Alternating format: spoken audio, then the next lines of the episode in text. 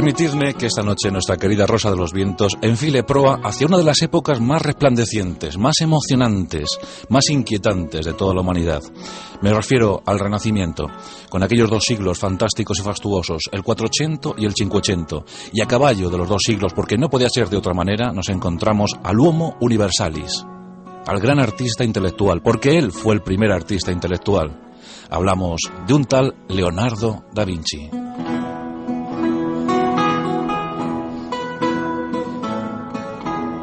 Hoy en día sigue dando una emoción especial acercarse al Louvre, aquel castillo, fortaleza, aquel palacio que sirvió a la monarquía francesa durante muchos, muchos siglos, hasta que un tal Luis XIV decidió irse a vivir a Versalles, con aquella fastuosidad, con aquel resplandor del rey sol.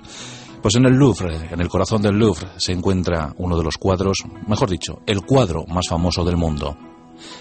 La Gioconda, la Mona Lisa, y su autor Leonardo, Leonardo da Vinci, del que hoy nos proponemos contar su historia, contar anécdotas, contar curiosidades. Es la historia de Leonardo, es la historia de un hombre avanzado, un hombre que se adelantó sin duda alguna a su tiempo, que él mismo se declaraba inventor, porque era un inventor, inventaba cosas, imaginaba cosas, aunque realmente ninguno de sus inventos llegó a plasmarse en la realidad. Pero hoy nos proponemos adentrarnos en la, en la historia íntima de Leonardo da Vinci. Vamos a contar cosas realmente interesantes y espero que tú también estés con nosotros inventando esta noche mundos imaginarios.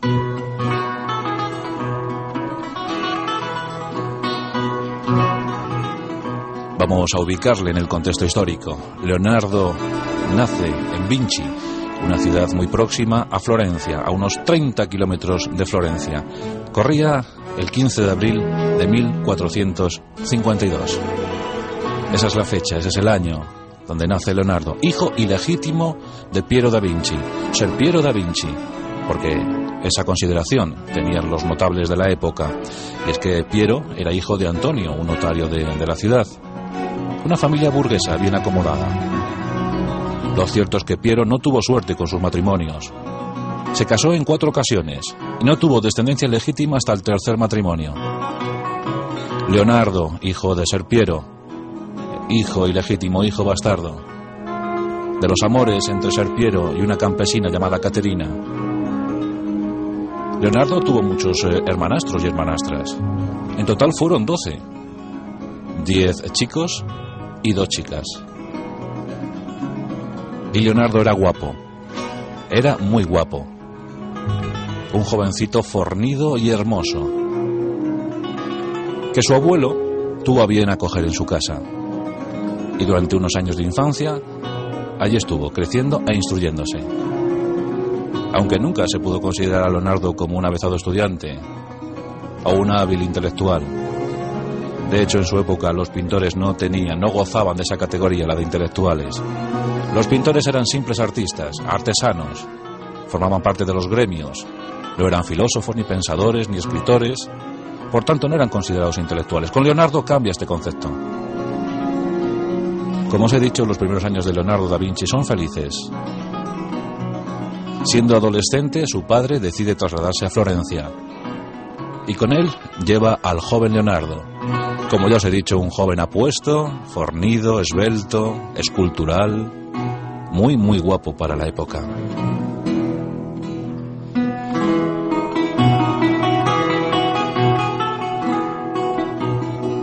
Conoce Florencia a la edad de 8 años. A los 14 empieza a acercarse por los talleres de los artesanos, los talleres de los pintores. Y unos poquitos años más tarde, con 17, ya se le puede ver en el taller de Andrea Di Bocchio. De Di era uno de los más notables eh, artistas y pintores del Renacimiento italiano. Y pertenecer a su taller, pertenecer a su escuela, era todo un honor para un joven bastardo como era Leonardo. Aún así, ya os digo que gozaba de la consideración de su familia. Y aquí le podemos ver en 1469, con 17 años, posando para Andrea Di Bocchio. Nada más y nada menos dice la leyenda que posó para el David, el David de bronce de Andrea Di Bocchio. Vemos a un David esplendoroso, un cuerpo perfecto. A los pies de David se encuentra la cabeza de Goliat. Cuentan que el cuerpo fue tomado del modelo de Leonardo. Y Leonardo comienza a hacer sus pinitos en la pintura. Pinta algún angelito por aquí, posa para alguna obra de pintura y sobre todo forma parte de esa gran comunidad de los artesanos. En el taller de Andrea Di se pueden ver a los recaderos, a los discípulos, a los compradores, a los mercaderes. Una actividad febril, porque en aquellos tiempos, en aquellos días, el mecenazgo era propicio y todos querían poseer obras de arte. Por tanto, un pintor vivía más que bien, de una forma más que aceptable. En el año 1472 podemos ver el nombre de Leonardo da Vinci inscrito en la lista de pintores de Florencia, en el registro de pintores de Florencia. Tenía tan solo 20 años.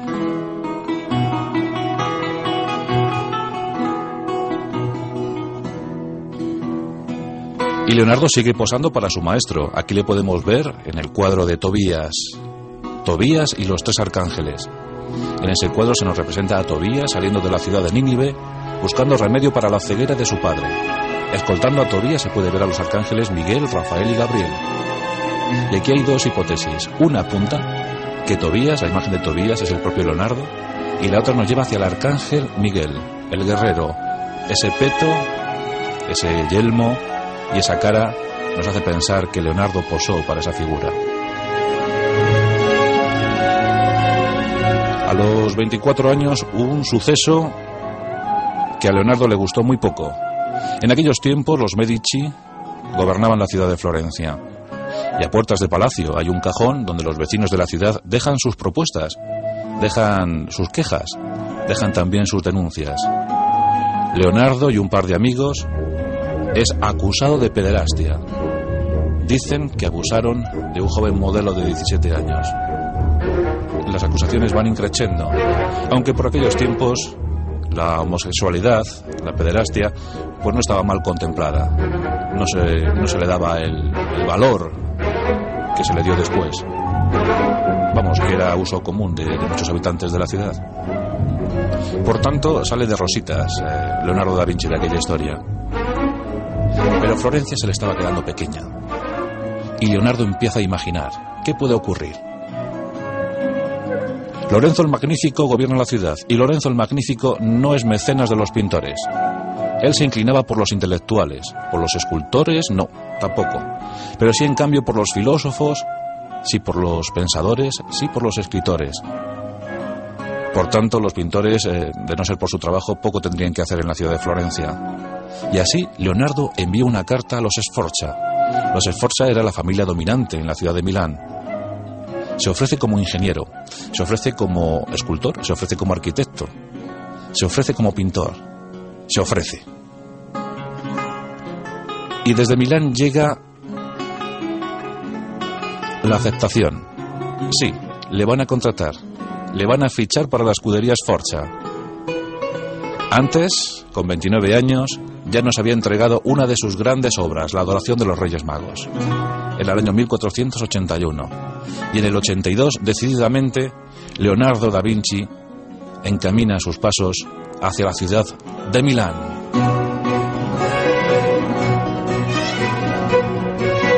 Cuenta la historia que en ese trasiego, en esa andanza hacia Milán, le acompañaba su amante, Atalante.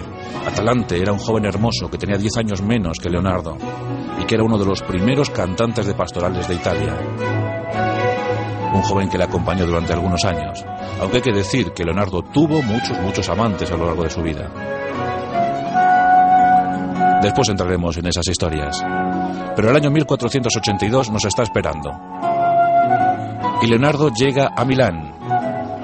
Y allí le espera Ludovico, Ludovico Sforza, más conocido como Ludovico el Moro, llamado así por su tez muy, muy, muy morena. Ludovico sí que estaba dispuesto al mecenazgo, al mecenazgo de pintores, pero Leonardo podía dar mucho más, y a fe que lo dio.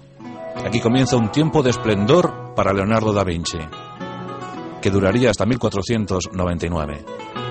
Dicen los biógrafos de Leonardo que sin duda alguna fueron los años más felices en la vida de Leonardo da Vinci, porque pudo realmente hacer lo que él quería. Leonardo, como bien sabéis, se interesó no solamente por la pintura, sino por muchísimas disciplinas. Así lo vemos reflejado en sus cuadernos, sus famosos códices. Hasta 218 llegó a escribir. De los que se han conservado bien casi todos. Unas 7.000 páginas tenemos de Leonardo da Vinci. Apunte sobre todo lo que podéis imaginar. Como os he dicho antes, era el homo universalis. El saber era su inquietud. El saber era lo que le impulsaba. Leonardo da Vinci comienza a trabajar con frenesí en la corte de los Sforza. Pero aquí Ludovico se encuentra se encuentra con un gran maestro de ceremonias. Sin duda alguna el protocolo también era una de las fuertes de Leonardo da Vinci. Las mejores fiestas se convocaron por Leonardo. Gran poder de convocatoria, sí señor.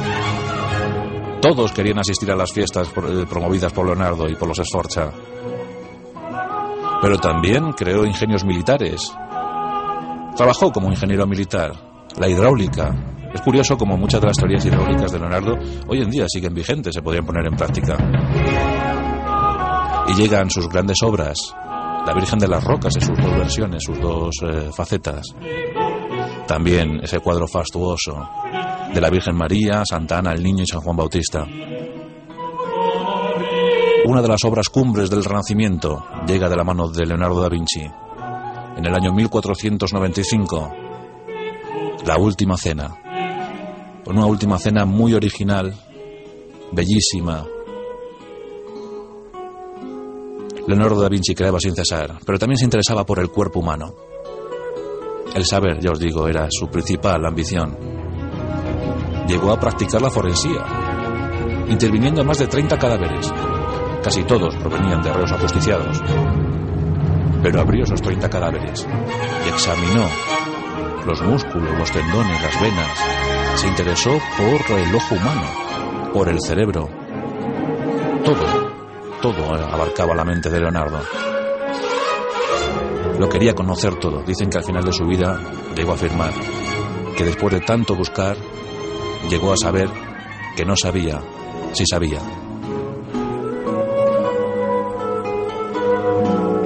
Una historia apasionante y apasionada.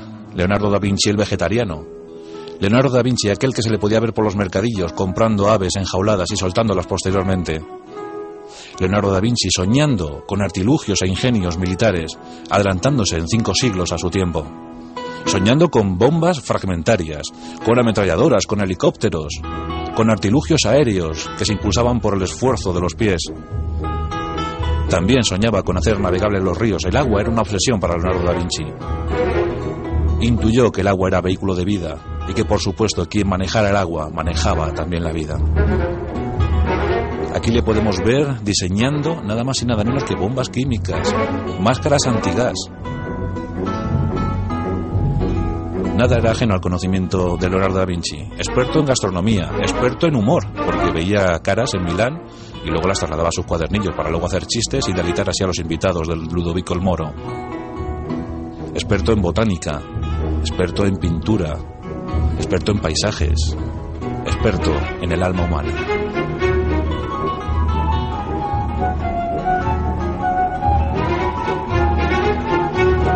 Llegan tiempos difíciles para la ciudad de Milán. Carlos VIII envía ejércitos a Milán y expulsa de allí a los Sforza. Con ellos se va Leonardo, dejando atrás una obra inacabada.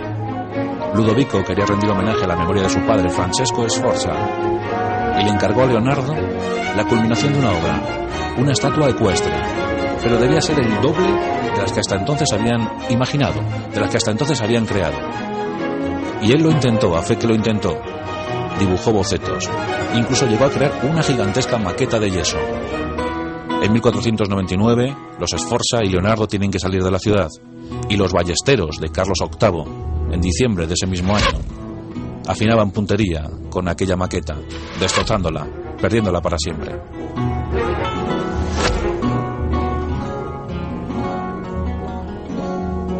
Y dicen que ahí acabaron los días felices para Leonardo. Un pequeño trasiego por la ciudad de Mantua, por la ciudad de Génova, que entonces andaba en guerra con los turcos. Allí quiso probar alguno de sus artilugios. Dicen que pensó ya en el submarino. Dicen que pensó en el traje de buzo, buzo de combate. Pero como os digo, ninguno de sus inventos llegó a ponerse en práctica. Posiblemente el propio Leonardo era temeroso de su tiempo, temeroso de sus coetáneos. No en vano, sus cuadernillos los escribía de forma inversa. Él era zurdo y esos cuadernillos se podían ver si los situabas frente a un espejo. Cosa que se le escapaba al común de los mortales por aquella época. Aquellos cuadernillos por eso seguramente se salvaron de alguna quema que otra. Y después de pasar por Mantua, por Génova, después de estar un pequeño tiempo al servicio de Maquiavelo, efectivamente estuvo al servicio de Maquiavelo antes de que Maquiavelo fuera el gran comediógrafo que hoy todos conocemos, entonces se dedicaba solo a la política.